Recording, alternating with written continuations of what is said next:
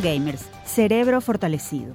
Contrario a lo que muchos puedan pensar, un estudio universitario estadounidense encontró que los jovencitos que practican videojuegos tienen mejor rendimiento cognitivo.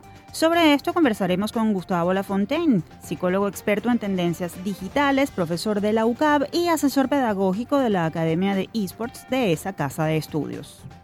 Realidad empresarial en Bolívar bajo la lupa académica. La Universidad Católica Andrés Bello levanta encuestas sobre la situación actual de las empresas industriales, comerciales y de servicios en Ciudad Guayana y Ciudad Bolívar. Sobre los alcances de este estudio y un adelanto de sus resultados, conversaremos con la profesora Aiskel Andrade, directora del Centro de Estudios Regionales de la UCAP Guayana y una de las responsables de la investigación. CAP, repaso histórico a 100 años de su natalicio. A propósito del centenario del nacimiento de Carlos Andrés Pérez, mandatario de Venezuela en dos oportunidades, el economista e historiador Gerardo Lucas compartirá datos y reflexiones sobre el significado de esta figura de la política venezolana del siglo XX, a propósito de dos libros sobre Pérez que Lucas acaba de publicar.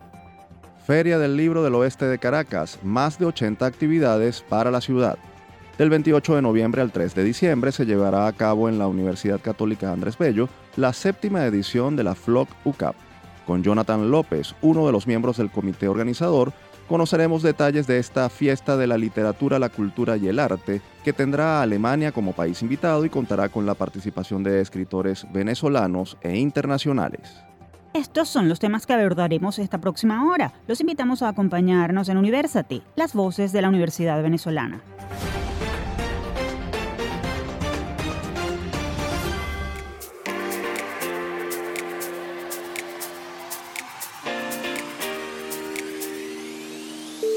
Les saludamos Efraín Castillo y Tamara Luznis. Y les damos la bienvenida a Universate, espacio producido por la Dirección General de Comunicación, Mercadeo y Promoción de la UCAP y Unión Radio Cultural. Este programa es posible gracias al equipo conformado por Isabela Iturriza, Inmaculada Sebastiano, Carlos Javier Virgües, Juan Juárez, Fernando Camacho, Giancarlos Caraballo y Juan Clark. La producción está a cargo de Ana Paola Delgado. Amigos, como cada semana nos honra contar con su sintonía en esta hora dedicada a la universidad y a sus protagonistas.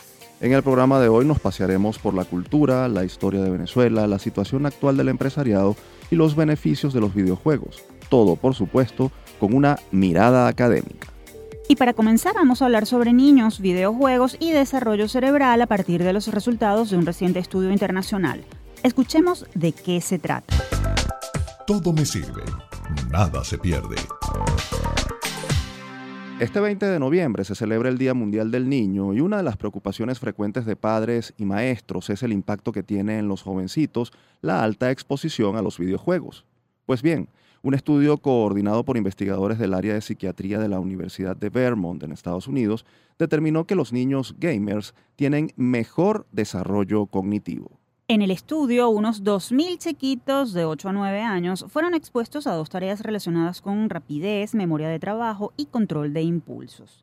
El resultado, pues los infantes que jugaban con videojuegos durante tres o más horas diarias se desenvolvieron mejor en ambas tareas que aquellos que nunca jugaban. Además, mostraron mayor actividad cerebral en las regiones asociadas con la atención y la memoria. Para conversar acerca de este estudio, así como sobre los beneficios y amenazas reales de los videojuegos para el desarrollo y la salud de los niños y jóvenes, tenemos en línea a Gustavo Lafontaine. Él es psicólogo, profesor de la Escuela de Psicología y asesor pedagógico de la Academia de eSports de la UCAP. Profesor, bienvenido a Universate. Gracias por atendernos. Muchas gracias. Profesor, ¿qué significa tener mayor desarrollo cognitivo tal como sugieren los resultados de la investigación que comentamos en la presentación? ¿Cómo la exposición a los videojuegos podría estar generando ese impacto en los niños? Cuando hablamos de desarrollo cognitivo, hablamos de una serie de habilidades que los seres humanos tenemos en términos mentales, por ejemplo, procesamiento de la información, categorización, manejo de las emociones. Cuando decimos desarrollo cognitivo, queremos decir que la persona tiene unas competencias en estas áreas que suelen ser superiores a lo esperado para una persona de su edad. Entonces, yo puedo decir, bueno, una persona tiene un desarrollo cognitivo de un niño de 16 años o una persona tiene un alto desarrollo cognitivo para su edad, ¿no? Este, ¿qué ocurre con los videojuegos? Los videojuegos son, por supuesto, una experiencia lúdica, pero que dicha experiencia está enmarcada en una serie de tareas eh, que requieren toma de decisión, que requieren prestar atención, que requieren rapidez de reacción. Entonces, en la medida que el, niño juega, eh, naturalmente se está exponiendo a estas cosas y esta estimulación es lo que fomenta ese desarrollo. Ahora bien, eh, profesor, además del desarrollo cognitivo, ¿qué otros beneficios psicológicos, conductuales, emocionales se han reportado en niños y adolescentes por la exposición a videojuegos o la práctica de deportes electrónicos? ¿Existen estudios sobre eso? Sí, sí. Bueno, eh, para no ir muy lejos, ¿no? En el 2020, cuando estuvimos encerrados debido a la pandemia, la Organización Mundial de la Salud recomendaba que eh, los padres facilitaran la exposición de los juegos, especialmente juegos en línea, a los niños y a los jóvenes. Eh, porque era una forma, una estrategia de socialización. Históricamente hemos corroborado que el uso adecuado de videojuegos eh, está asociado con mayores niveles de bienestar psicológico, en la medida que estos juegos son un espacio de recreación, son una manera de bajar los niveles de estrés y simplemente es una manera de desconectarse a veces de las demandas del mundo. Profesor, en contrapartida a todo esto, hay especialistas que han advertido sobre los peligros que para la salud representan los videojuegos. ¿Usted cree que han sido satanizados? En todo caso, ¿cuándo constituyen un peligro? ¿Cuándo pueden volverse una adicción? Y cuáles son esos riesgos psicológicos y físicos de, estos, de estos videojuegos y su práctica para los más pequeños. Mira, no lo llamaría una satanización. Yo creo que sí debe tener una, una etiqueta de advertencia, pero no creo que sea especialmente peligroso, ¿no? Cuando tú tienes un fenómeno global como es el fenómeno de los videojuegos, que es un fenómeno que está creciendo, que es un fenómeno que está abarcando miles de millones de personas en el mundo, eh, vas a encontrarte personas que sacan mucho provecho de esto, vas a, vas a encontrarte con personas que están corriendo un riesgo, vas a encontrarte con personas que se pueden enfermar con esto, etcétera, etcétera, etcétera, etcétera. Em, aquí el tema tiene que ver con el tiempo de uso. ¿no? Un criterio fundamental a la hora de ver si un comportamiento específico resulta problemático es determinar si ese comportamiento está teniendo un impacto negativo en la vida del individuo. Si yo, por ejemplo, juego dos horas al día y eso de ninguna manera detiene este, mi desempeño laboral o mi desempeño educativo, pues genial, ¿no? El problema es que eso pase, y por ejemplo, que sean cuatro sesiones de cuatro, cinco, seis, siete horas, y eso empiece a eh, eh, acaparar el tiempo que debería estar utilizando en otras facetas de mi vida. Allí es donde aparece el riesgo. Entonces, por supuesto, sí, hemos visto casos de personas eh, que son adictas a los videojuegos, eso es una triste realidad. Em, y el, el, asunto aquí, ¿no? Es que el, no es la naturaleza del videojuego, también hay una precondición que la persona tiene que tener para llegar a esa adicción. Y eso no significa que esa persona no deba jugar, sino que esa persona tiene que estar muy consciente de sus patrones por ejemplo, eh, yo soy una persona gordita y tengo que estar muy consciente de las cosas que como para no enfermarme, ¿no? Es más o menos eso. O sea, eh, eh, casi como te dice un nutricionista, bueno, de vez en cuando te puedes comer un chocolate, bueno, de vez en cuando puedes jugar un juego. La idea es no caer en el exceso. Allí es donde está el daño al, al individuo. Estamos conversando con Gustavo Lafontaine, psicólogo, profesor de la Escuela de Psicología y asesor pedagógico de la Academia de eSports de la UCAP. Pensando en los niños, eh, profesor, y en los peligros, ¿existe alguna edad antes de la cual no se debería exponer a los niños a los videojuegos? ¿O por el contrario habría que acercarles a estas herramientas a edades más tempranas? Es una pregunta un tanto compleja, la respuesta sería como siempre depende. Eh, hay juegos que son adecuados para todos los rangos de edad. Y en ese sentido, eh, los padres tienen que estar eh, muy conscientes del tipo de videojuego que consume su hijo. Por ejemplo, hace unos años atrás se hizo muy popular una consola portátil eh, que tenía gráficos 3D, es decir, que, que, tenía, crea esta sensación de tridimensionalidad y las investigaciones encontraron que en los chamos menores a 12 años esto podía causar un problema en su desarrollo en el desarrollo de, la vista. Eh, porque básicamente es una edad donde todavía se está entrenando la vista. Eh, pero por supuesto que hay unos juegos fantásticos para niños pequeños, hay unos juegos fantásticos para niños grandes. Aquí lo importante, ¿no? y que es importante en cualquier área y en cualquier interés del chamo, es el acompañamiento de papá y mamá. Eh, una, la diferencia entre un juego que provee beneficio, que nos ayuda al desarrollo cognitivo, que desarrolla estrategias de toma de decisión, que le enseña una lección ética y moral importante al chamo, es tener a un papá o una mamá detrás que lo acompañe en el juego, porque el juego también es un espacio de socialización, donde eh, le ayude a procesar esa experiencia. Entonces, eh, digamos, sí obviamente hay unas competencias básicas que van a aparecer a partir de los primeros dos años de edad, que sería como el momento clave donde un niño podría empezar a acercarse a la tecnología, ¿no? Y ese acercamiento siempre debe ser guiado por una figura paterna un cuidador, paterna, materna, un cuidador, eh, que, lo, que, lo, que lo acompañe, lo informe, lo eduque y lo guíe. Profesor, hemos hablado de niños y adolescentes, pero ¿qué beneficios puede reportar la práctica de un videojuego o de deportes electrónicos a un adulto? ¿Qué habilidades personales y profesionales o laborales puede desarrollar un mayor de edad? Ok, muy buena pregunta. Fíjate, te voy a responder con un ejemplo sencillo. Hay un juego que se llama World of Warcraft, es un juego multijugador en línea. Lo que eso significa es que es un juego donde mucha gente está jugando al mismo tiempo. Una de las actividades que hay allá adentro es lo que se llaman las redadas. Un grupo de personas se unen para completar un objetivo dentro del juego. Ese grupo de personas puede ir de 20 personas hasta 40 personas.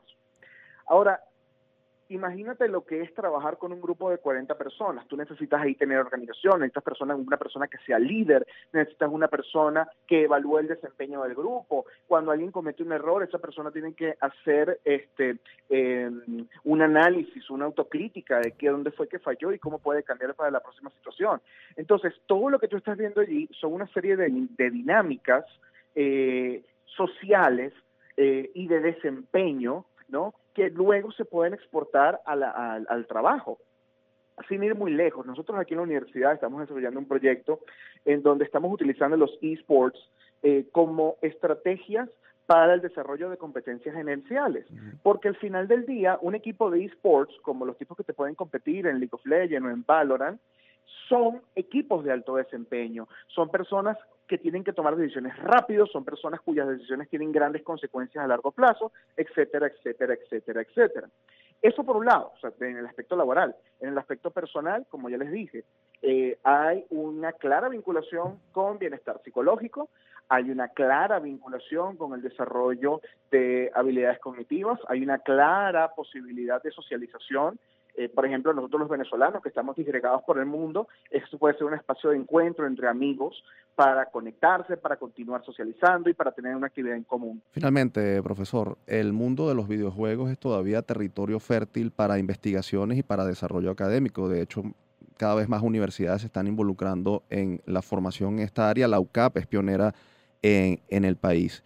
Eh, ¿Qué provecho académico se le puede sacar como alumno o investigador al mundo de, los videojuegos y, además eh, qué otros estudios podrían emprenderse eh, sobre esta materia. Sí, eh, en el caso de los estudiantes, aquí hay todo un tema del aprendizaje por experiencia. los chicos pueden sentarse y vivir experimentos de primera mano a través de videojuegos. Pueden exponerse a juegos que tratan la temática de poder, pueden exponerse juegos que trabajan con solución de problemas, ¿no? Hay que, hay que recordar que hay una infinidad de videojuegos en el mercado y el trabajo de nosotros como educadores es alinear lo que ese videojuego puede producir en un chamo, esa experiencia que genera en el chamo, y cómo podemos usar esa experiencia como un punto de arranque mm. para ayudarlo a entender conceptos. Por ejemplo, nosotros aquí en la universidad hemos tenido ya varias actividades donde llevamos a los chamos a jugar a la Academia de Sports y luego con un proceso de retroalimentación ellos reconocen el tema que se está trabajando, eh, sea toma de decisión o sea negociaciones, que son los dos temas que hemos trabajado con más frecuencia. Ahora, por otro lado, en investigación, esto es territorio fértil. No te, no te exagero como te digo que de aquí a 10 años, muy posiblemente este sea el futuro de las ciencias humanas. Profesor, muchas gracias por habernos acompañado en esta edición de Universal. Muchas gracias a ustedes. Escuchábamos a Gustavo Lafontaine, psicólogo, profesor de la Escuela de Psicología y asesor pedagógico de la Academia de eSports de la UCAP.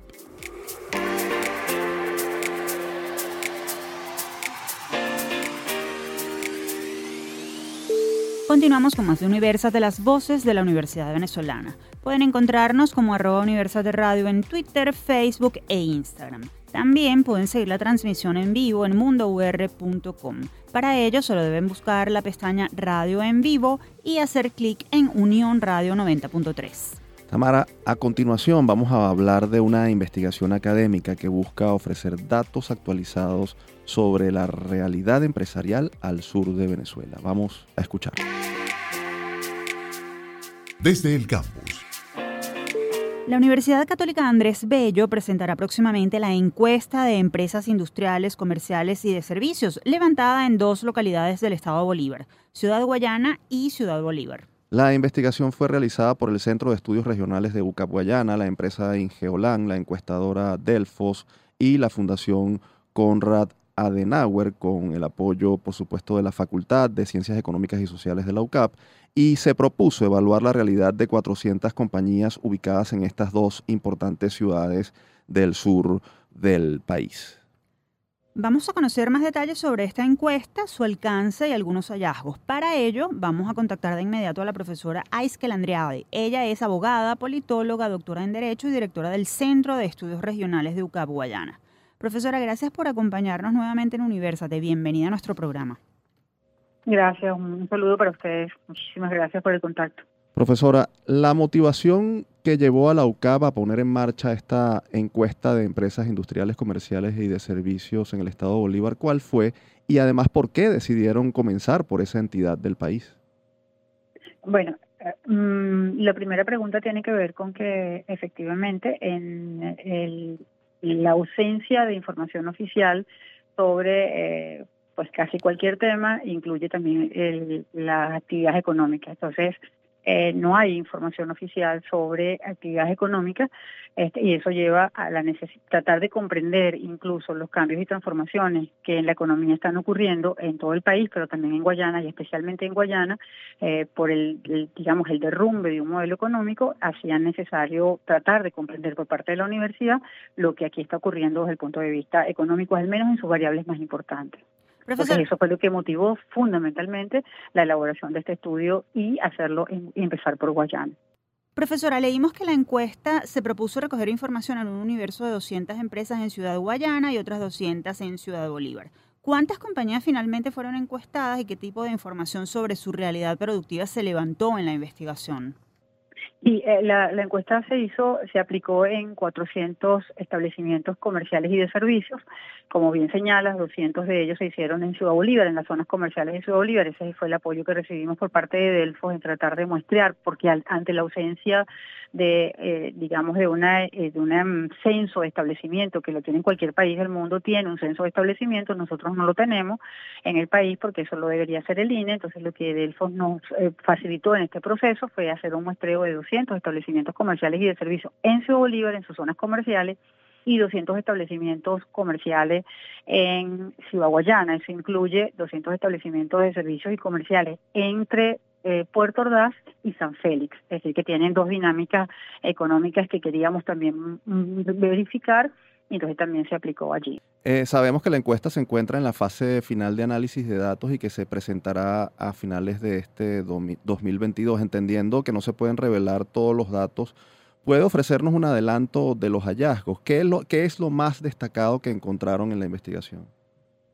Bueno, yo diría que lo más destacado que encontramos en general, y creo que, eh, bueno, hay que recordar, eh, me, me, permite esta pregunta recordar que esto fue una encuesta piloto este, que nos, permite hacer algunos ajustes una vez tengamos la obtención de resultados. El, el profe Ronald Balsa, que es el líder de este proyecto, pues de alguna manera, pues ahí junto con, obviamente, con Ingeolán y Delfos y el IES, el Instituto de Investigaciones Económicas y Sociales, harán los ajustes necesarios. Esta encuesta tenía eh, básicamente cinco aspectos centrales que queríamos, eh, em, digamos, eh, identificar. Uno tenía que ver con la ocupación y remuneración eh, durante el periodo de 2022 el tema de existencia, o sea, cuáles son las existencias que tienen los, los establecimientos comerciales y de servicios, el tema del endeudamiento, la capacidad de la economía, este, el uso del dinero en diferentes monedas, o sea, qué tipo de monedas las que estábamos utilizando y los valores aproximados de producción. Eh, pues yo podría decir que en términos generales, eh, ciertamente sin revisar los datos porque recién los estamos recibiendo y los estamos procesando, hay que hacer los ajustes correspondientes, pero podríamos decir que eh, mm, pues es revelador el tamaño, el tamaño pequeño de la economía de, de, de Ciudad Bolívar y Ciudad Guayana.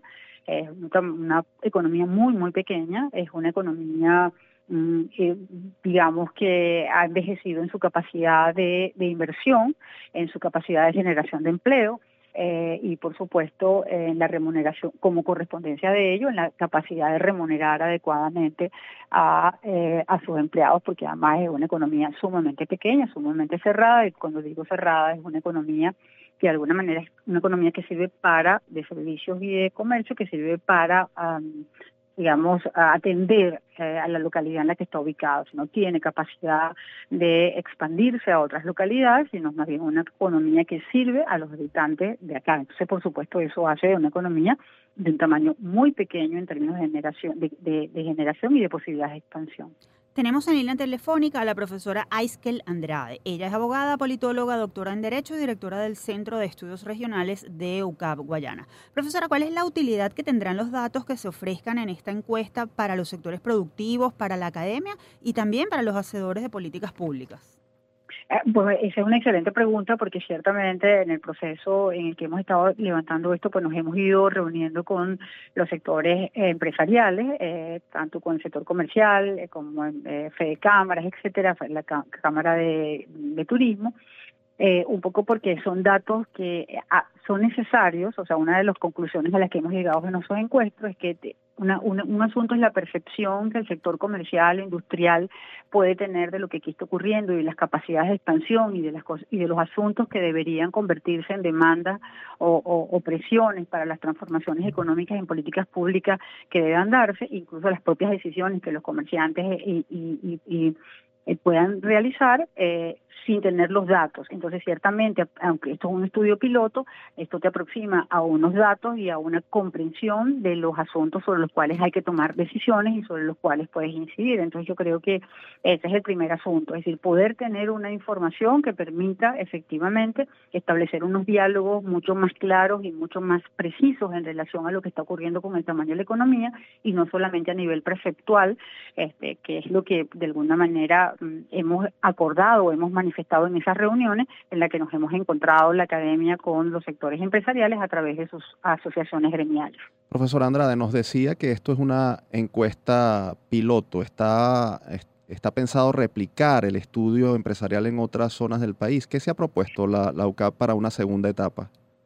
Y la UCAP para una segunda etapa se ha propuesto, una vez revisemos, eh, bueno, porque esta encuesta implicaba unos desafíos enormes en relación al tamaño de la muestra, algunos temas estadísticos, y yo creo que el éxito que hemos tenido acá, que ya se verá cuando, cuando presentemos los resultados, pues como, como experiencia piloto nos permite decir que, que podemos eh, iniciar un proceso de levantamiento de recursos necesarios para poder expandir esta investigación al resto de, a otras localidades donde podamos encontrar colaboraciones y para poder desarrollar estos proyectos. Creo que el sector empresarial, este, pues una cosa que hay que señalar es que se ha mostrado siempre muy incrédulo en los últimos años, con razón, no, no, no le quito razón incrédulo frente a, a estos levantamientos, pero creo que llevados a la universidad y de los gremios podemos tener un levantamiento que nos permita tener una visión clara de lo que está ocurriendo en la economía con datos bien concretos y eso sería para la Universidad Católica un deseo y para la Facultad de Ciencias Económicas una necesidad. Sí, ¿y ya han hecho algún contacto con estos gremios de otros estados u otras organizaciones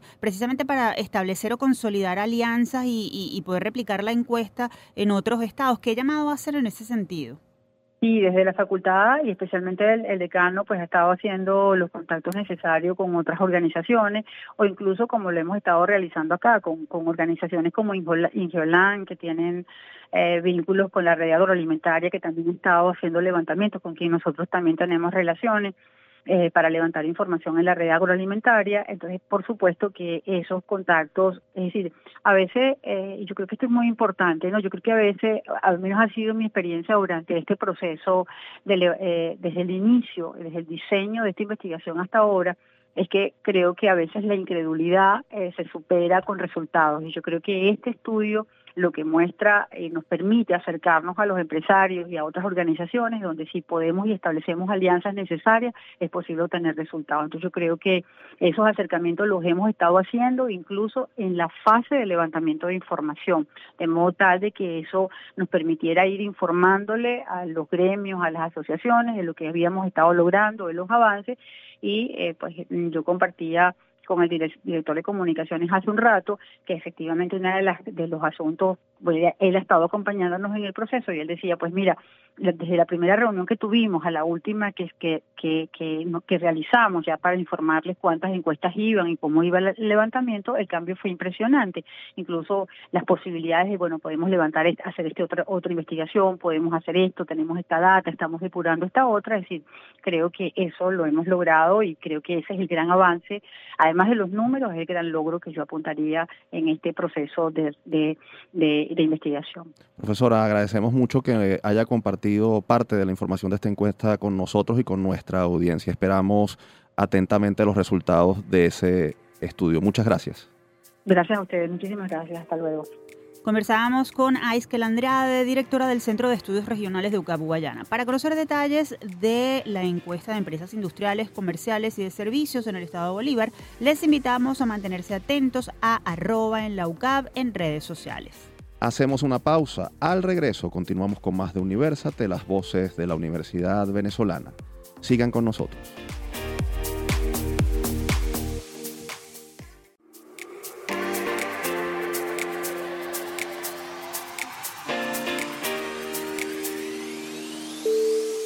Estamos de vuelta con Universate, las voces de la Universidad Venezolana. Si quieren escuchar este o cualquiera de nuestros episodios, pueden acceder a las plataformas iBox, YouTube, iTunes, Google Podcast y Spotify. Allí nos consiguen como Producción Universate. Ahora vamos a conversar sobre historia contemporánea venezolana y uno de sus personajes importantes, Carlos Andrés Pérez, quien fue presidente de la República en dos ocasiones y de cuyo natalicio se acaban de cumplir 100 años. Todo esto a propósito de dos libros sobre su gestión presidencial que acaban de ser publicados. Vamos a escuchar. El libro del mes. El pasado 27 de octubre se celebró el centenario del nacimiento de Carlos Andrés Pérez, dirigente político de Acción Democrática y quien fuera presidente de Venezuela en dos periodos, 1974-1979 y 1989-1993. La editorial Ave Ediciones de la UCAP está lanzando dos libros, Carlos Andrés Pérez, La Gran Venezuela y Carlos Andrés Pérez, El Gran Viraje, escritos ambos por el economista, administrador y doctor en historia Gerardo Lucas. Vamos a conversar brevemente con el doctor Lucas sobre el contenido de estos dos volúmenes y sobre el significado de Carlos Andrés Pérez para la historia venezolana. Doctor Gerardo Lucas, bienvenido a Universate. Gracias por acompañarnos. Gracias ah, por la invitación. Doctor Lucas, más allá de las pasiones políticas, ¿qué importancia tiene el expresidente de la República, Carlos Andrés Pérez, para la democracia y la historia política del país? ¿Por qué hay que estudiar su gestión como mandatario?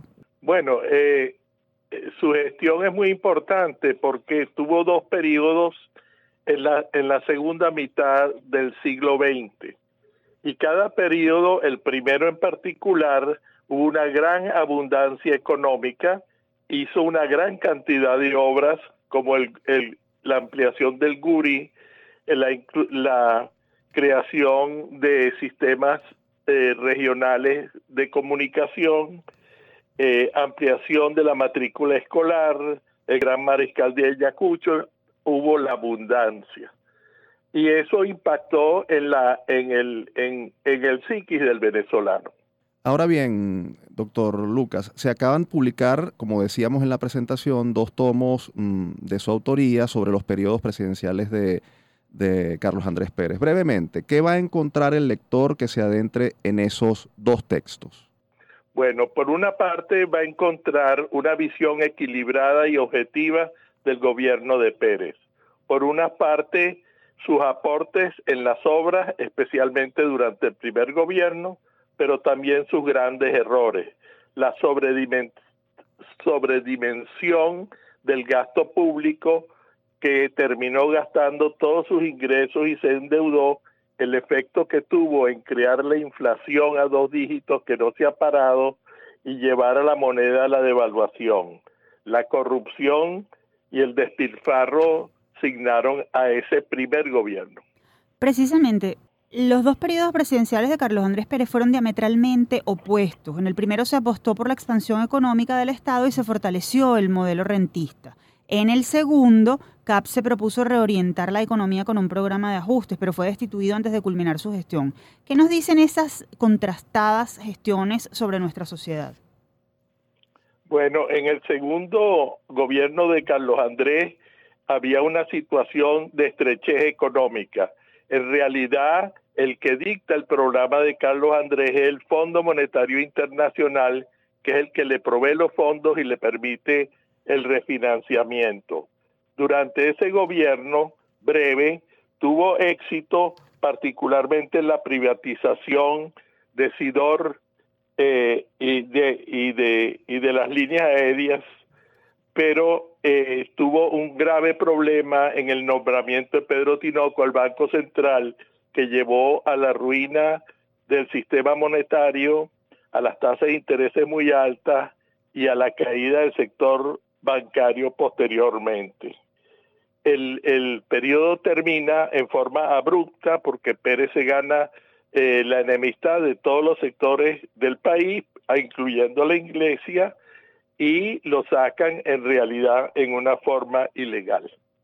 Estamos conversando con el economista, administrador y doctor en historia Gerardo Lucas, esto a propósito de dos libros que ha publicado sobre el expresidente Carlos Andrés Pérez a 100 años de su natalicio, específicamente sobre sus dos periodos de gestión. Doctor Lucas, en 1993 Carlos Andrés Pérez aceptó el juicio político en su contra y su posterior destitución, lo que mostró que, al menos en las formas, funcionaron los mecanismos institucionales de la democracia venezolana de entonces. ¿Qué aprendizaje queda sobre ese episodio histórico y sobre el comportamiento de Pérez, esto para la Venezuela de hoy? Bueno, el eh, Pérez en realidad en ese momento ya había perdido el capital político, ¿verdad? Y eh, se le hace un juicio, pero yo insisto y demuestro en el libro que el juicio tiene características ilegales. esa, esa conclusión abrupta del régimen de él tuvo consecuencias nefastas en la estabilidad política del país y, y, y terminó de la forma que conocemos. Profesor Lucas, según su óptica, ¿fue Carlos Andrés Pérez un incomprendido o una víctima de sus desaciertos? Ninguna de las dos. Carlos Andrés Pérez era un, hombre, en mi opinión, práctico, pragmático, que no era un hombre eh, con ideología. Fíjate que siendo el vicepresidente de la Internacional Socialista por tantos años, implanta el plan liberal en Venezuela, cuando él en sus propias palabras dijo, el que me diga liberal me está insultando. Entonces sencillamente fue un hombre pragmático que en la oportunidad de conseguir el poder este, no importaban los medios para hacerlo. Ahora bien, eh, las fuentes que, a las que usted recurrió para, para mm, desarrollar los análisis que, que, plasmó en los dos volúmenes, cuánto tiempo le tomó eh, mm, recurrir a, ellas, la investigación. Háblenos un poco de los detalles de preparación mm, de estos dos textos que, que los lectores podrán encontrar. Bueno, en primer lugar, en el caso mío, yo era empresario eh, del sector calzado durante el primer gobierno, o sea, viví el primer gobierno de cerca, pero de lado como un empresario. Y en el segundo gobierno ya yo fui presidente con industria y director de Fede Cámara, de forma que, que lo vi presencialmente desde otro punto de vista. Además de eso, yo pasé cinco años dedicado a la investigación, revisando todo lo escrito sobre Carlos, no todo, por supuesto, lo escrito sobre Carlos Andrés Pérez en, libros, revistas y la revisión minuciosa de los periódicos. Y luego he tenido el tiempo para reflexionar. Ese libro, pienso yo, y la forma que yo veo las cosas es diferente de lo que usualmente se plantea. Generalmente tienen, tienen eh, posiciones a veces sesgadas, a veces románticas, a veces de todo tipo, pero yo, yo, porque he tenido mucho tiempo que reflexionar y pensar bien en esto, he encontrado, digamos, lo que yo creo que es lo más cerca de la verdad. ¿Y qué queda por investigar? ¿Qué queda por saber de Carlos Andrés Pérez? ¿Está, está, por ejemplo, previsto que usted pueda continuar con ese proceso de estudio de, de sus periodos y publicar otro libro? Sí, este, hay, hay mucho que investigar sobre Pérez, hay, hay muchos eh, microestudios que tienen que salir, pero yo ahorita estoy dedicado al estudio de la, del debacle bancario de 1994, el famoso eh, debate del Banco Latino con cinco olas posteriores que llevó al cierre a la pérdida del 50% de los depósitos bancarios. Esa crisis todavía hay mucho que decir y yo espero que para los 40 años de para los 40 años de esa crisis el año 2024 pueda salir con este nuevo libro de la Universidad Católica. Eh, doctor Lucas, no recuerdo si fue él quien hizo eh, eh, la afirmación, pero en todo caso, ¿a Carlos Andrés Pérez lo absolverá la historia? Mira, en la historia mía no sale absuelto. ¿Y eso por qué? Bueno, porque el peso de, la, de, la, de los aspectos negativos de su gobierno superaron los aspectos positivos. Es una sencilla balanza. Uno se puede pensar, bueno, las obras que hizo en Venezuela eh, fue único, ¿verdad? En vialidad, en, en industrias básicas, en educación, etcétera pero los errores económicos que indujo su comportamiento, que pensaba en términos de lo más grande, de la sobredimensión, no entendía los efectos de su comportamiento económico. Su, su alianza con Pedro Tinoco fue fatal. Pedro Tinoco fue el destructor de este país y, y, y, y lo dice un, un jesuita, José Ignacio Purroy es, eh, dice José Ignacio que, que es, increíble que todo el beneficio en la política monetaria de Venezuela en el momento de Pérez benefició a la banca. Esas son cosas que tuvieron graves consecuencias para el país. Y, y eso es así, entonces yo los invito a que lean el libro, porque es muy difícil explicarlo, por supuesto, en 10 minutos. Doctor Lucas, finalmente, ¿cuál es a su juicio la percepción, la impresión o la definición más objetiva que debemos tener los venezolanos de Carlos Andrés Pérez? Bueno, que fue un político, que fue un hombre, un gran comunicador, un hombre eh, activo, enérgico, un hombre valiente, un hombre que, que, ansiaba el poder y su gloria, pero que en la búsqueda de esa ansia cometió graves errores y, irregularidades que llevan al saldo neto de su gestión lamentablemente a ser negativa. Doctor Gerardo Lucas, muchas gracias por la información y apreciaciones que nos ha ofrecido sobre el expresidente Carlos Andrés Pérez y su significado para la historia del país. A ustedes. Escuchaban ustedes al economista, administrador y doctor en historia Gerardo Lucas. Sus libros Carlos Andrés Pérez, La Gran Venezuela y Carlos Andrés Pérez, El Gran Viraje, publicados por la editorial de la UCAB, Ave Ediciones, estarán disponibles próximamente en librerías de Caracas y del interior del país. Sabemos que estamos en tiempos difíciles. Por eso te traemos las píldoras de autocuidado, unos micros elaborados y narrados por especialistas de la Unidad de Psicología Padre Luisa Sagra de la UCAP con el objetivo de brindarte información actualizada sobre formas de potenciar tu bienestar y hacer frente a las dificultades.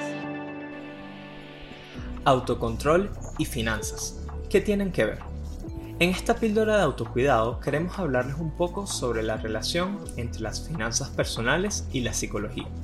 ¿Sabías que existen distintos sesgos de pensamiento, emociones y actitudes que afectan negativamente las decisiones que tomamos en torno al dinero? Es por ello que queremos compartirles algunas herramientas para mejorar nuestros hábitos de ahorro. Uno de los rasgos de personalidad que con frecuencia se asocia a malgastar el dinero es la falta de autocontrol. Se refiere a la dificultad para regular los impulsos de manera voluntaria y adaptativa, que es lo que nos permite actuar según nuestras intenciones. Diversos experimentos que han estudiado el autocontrol descubrieron que las personas que logran sus metas con éxito no son aquellas con mayor autocontrol, sino aquellas con menos distracciones en su día a día. De este modo, la mejor forma de resistir la tentación es evitándola. Algunas estrategias que te recomendamos para evitar la tentación de gastar son Evita o reduce la frecuencia con la que visitas lugares que te hacen gastar improvisadamente. Desactiva las notificaciones de tus redes sociales.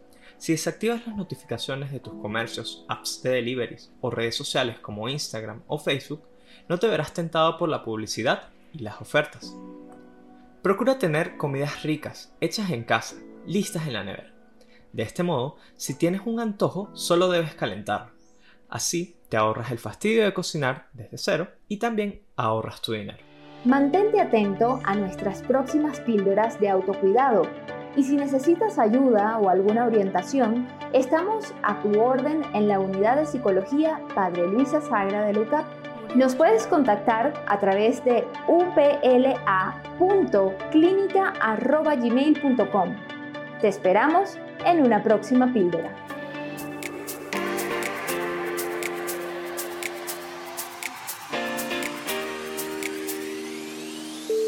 Avanzamos con nuestro programa de hoy. Para quienes deseen dar a conocer en este espacio alguna investigación, proyecto o personaje universitario destacado, ponemos a disposición nuestro correo electrónico producciónuniversate.gmail.com.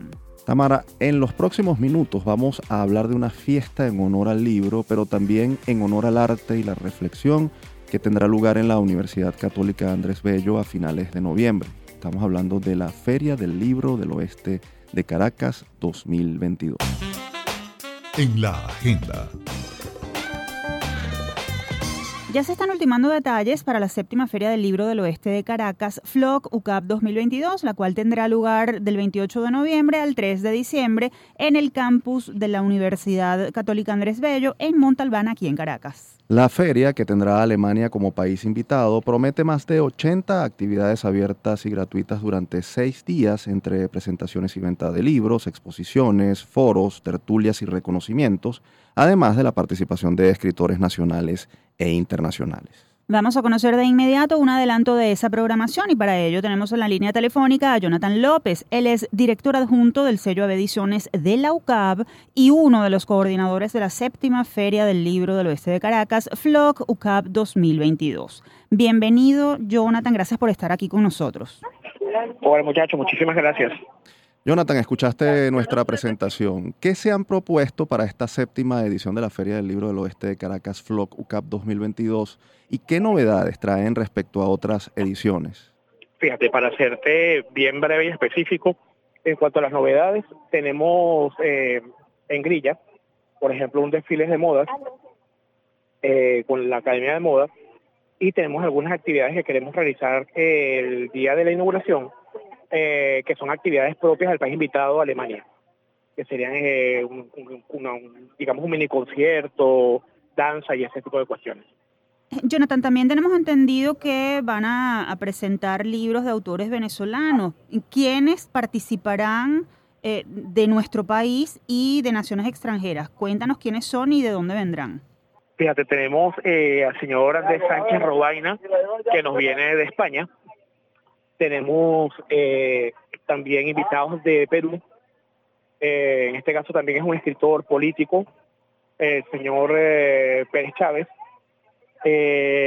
digamos, digamos, esos serían los invitados internacionales. Tenemos también la presentación de un libro del embajador de Perú, que en, esta, en este caso más que como, quizás como diplomático, hace las veces de escritor.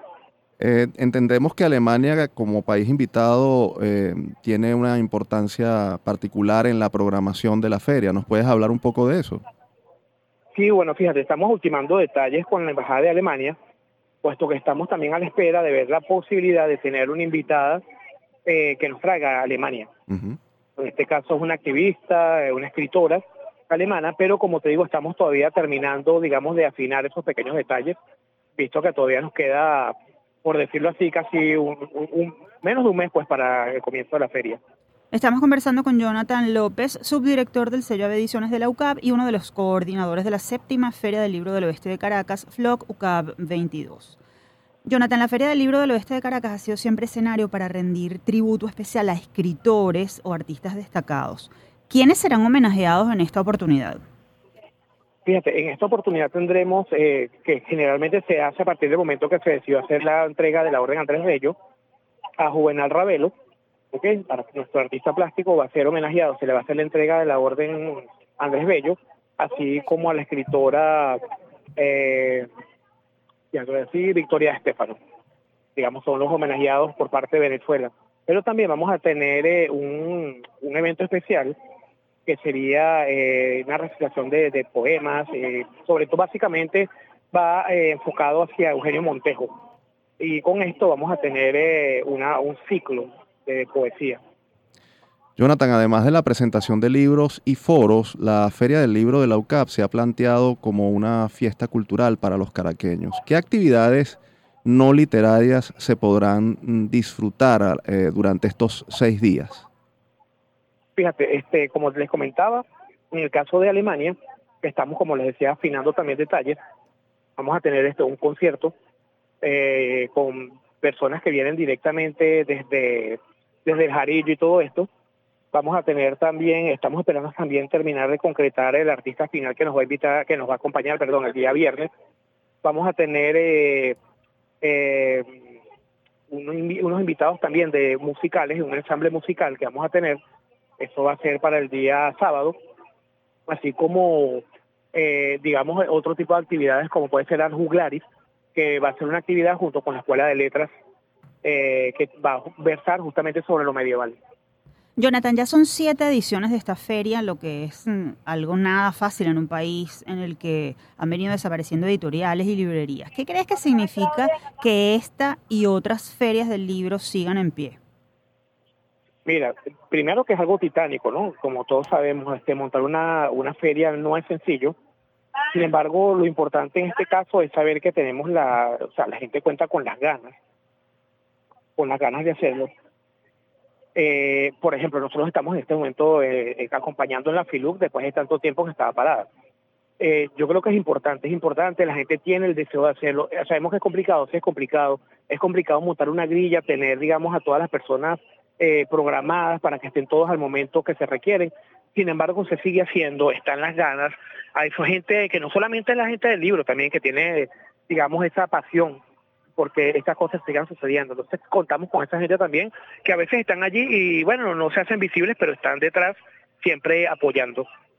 Eh, eh, Jonathan, eh, una cosa que, habíamos leído sobre la feria de este año tiene que ver con, el tema cinematográfico que ha sido constante en las anteriores ediciones. ¿Qué viene en materia cinematográfica para quienes acudan a, la feria?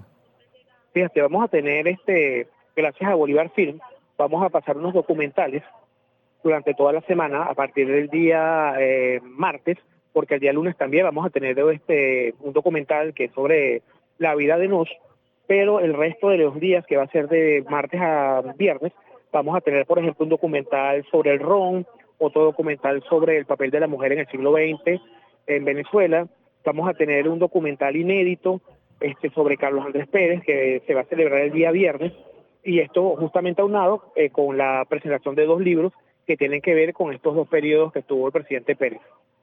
Jonathan, si tuvieras que hablarnos o describirnos las diferencias entre esta edición y las anteriores, ¿qué nos podrías decir? ¿Qué novedades trae esta? ¿En qué se va a diferenciar de, las ediciones anteriores? Mira, si hablamos de quizás de novedades, como tal, la novedad generalmente siempre le va a traer el invitado con la propuesta que nos traiga de afuera. Eso yo creo que es lo principal, porque a final de cuentas las ferias generalmente siempre se cuenta con las presentaciones de libros, los foros, los talleres, eh, como te digo, el país invitado que pone, digamos, la, nota distintiva. Y en este caso yo creo que, lo, distinto es que, bueno, obviamente volvemos a, digamos, a esa normalidad de la presencialidad, que como ya, bueno, ustedes eh, lo, vivieron con nosotros durante dos años, el año 2020 donde fue todo eh, virtual, luego el 2021 que fue mixto, y este año, bueno, obviamente contamos con la presencialidad absoluta, digámoslo, yo creo que eso va a ser la novedad, reencontrarse, volverse a ver, volver a ver a, los amigos que no estaban en la feria y yo creo que eso es lo principal. Finalmente, Jonathan, te dejamos los micrófonos para que brevemente invites a la gente a la feria e indiques dónde se podrá conseguir más información sobre la programación, partiendo además de que el lema de este año es Construimos Futuro. Sí, bueno, lo principal es eso, invitarlos a la Feria de Libros del Oeste de Caracas en la Universidad Católica Andrés Bello el día, desde el día 28, lunes 28 de noviembre, hasta el sábado 3, donde vamos a tener una programación infantil, como venimos haciendo ya desde cierto tiempo. Eh, los invitamos a que nos acompañen justamente para eso, para construir futuros juntos, estar juntos y tener nuevas propuestas. Jonathan, muchas gracias por habernos eh, acompañado desde este programa. Te deseamos a ti y al resto de los organizadores mucho éxito en la séptima Feria del Libro del Oeste de Caracas, FLOC UCAP 2022. Gracias a ustedes por la invitación. Conversábamos con Jonathan López, uno de los coordinadores de la Feria del Libro del Oeste de Caracas, FLOC UCAP 2022. Para obtener más detalles sobre la programación de la feria, los invitamos a mantenerse atentos a la cuenta arroba en la UCAP en redes sociales y visitar la página abediciones.ucap.edu.be. Con esto nos despedimos, no sin antes compartir con ustedes nuestra acostumbrada frase de la semana. Las palabras son mágicas porque afectan las almas de quienes las usan. Hablamos despectivamente de una mera cuestión de palabras, olvidando que tienen poder para forjar el pensamiento de los hombres, para encauzar sus sentimientos, para dirigir su voluntad y su acción. La conducta y el carácter de los seres humanos están en gran parte determinados por la naturaleza de las palabras que solemos usar para expresarnos a nosotros mismos y al mundo que nos rodea. Lo dijo en un ensayo publicado en 2001 Corina Lloris, licenciada en Filosofía y en Letras, máster en Literatura y doctora en Historia, además de profesora universitaria y miembro de la Sociedad Venezolana de Filosofía. Traemos a colación su reflexión porque el tercer jueves de noviembre se celebra el Día Mundial de la Filosofía. Ahora sí decimos adiós. Les recordamos que esta fue una producción de la Dirección General de Comunicación, Mercadeo y Promoción de la UCAP y Unión Radio Cultural. Este programa fue posible gracias al equipo conformado por Isabela Iturriza, Inmaculada Sebastiano, Carlos Javier Virgües, Juan Juárez, Fernando Camacho, Giancarlos Caraballo y Juan Clark. En la producción estuvo Ana Paola Delgado y en la conducción quien les habla, Efraín Castillo y Tamara Luznis. Hasta la próxima.